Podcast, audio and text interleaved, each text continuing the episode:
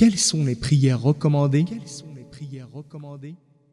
Le musulman n'est tenu de faire que cinq prières quotidiennes. Cependant, la législation islamique incite le musulman à accomplir aussi des prières facultatives, car celles-ci suscitent l'amour d'Allah pour son serviteur et sont un complément qui compense les manques dans les prières obligatoires. Les prières surrogatoires sont nombreuses. Les plus importantes sont, premièrement, les sunan régulières rawatib. On les appelle ainsi car elles sont toujours liées aux prières obligatoires et parce que le musulman les pratique régulièrement. Or, le prophète, paix salut d'Allah sur lui, a dit À tout musulman qui fait pieusement chaque jour 12 rak'at volontaires surérogatoires, Allah lui bâtit une demeure au paradis. Hadith rapporté par Muslim. Ces rak'at sont, premièrement, deux rak'at avant la prière de l'aube. Deuxièmement, quatre rak'at avant la prière de midi en faisant une salutation après les deux premières rak'at, puis deux autres rak'at après la prière de midi. Troisièmement, deux rak'at après la prière du coucher du soleil. Quatrièmement, deux rak'at après la prière de la nuit.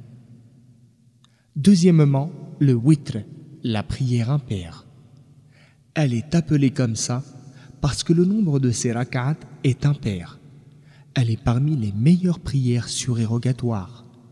Le prophète, paix et salut d'Allah sur lui, a dit Faites le witr aux fervents partisans du Coran. Hadith rapporté par Tirmidhi et Ibn Majah.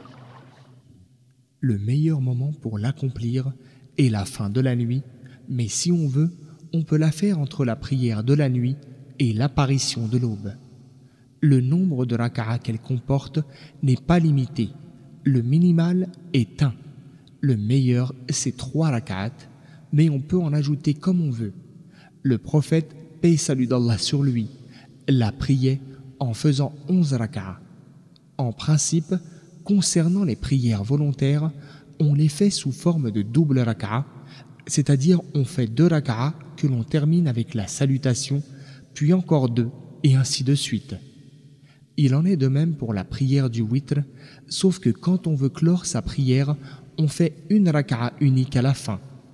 Il est permis au cours de cette dernière raka'a, après s'être relevé de l'inclinaison et avant de se prosterner, de prononcer les paroles d'exaltation prévues pour la circonstance, puis de lever les mains et d'invoquer Allah pour lui demander ce que l'on veut.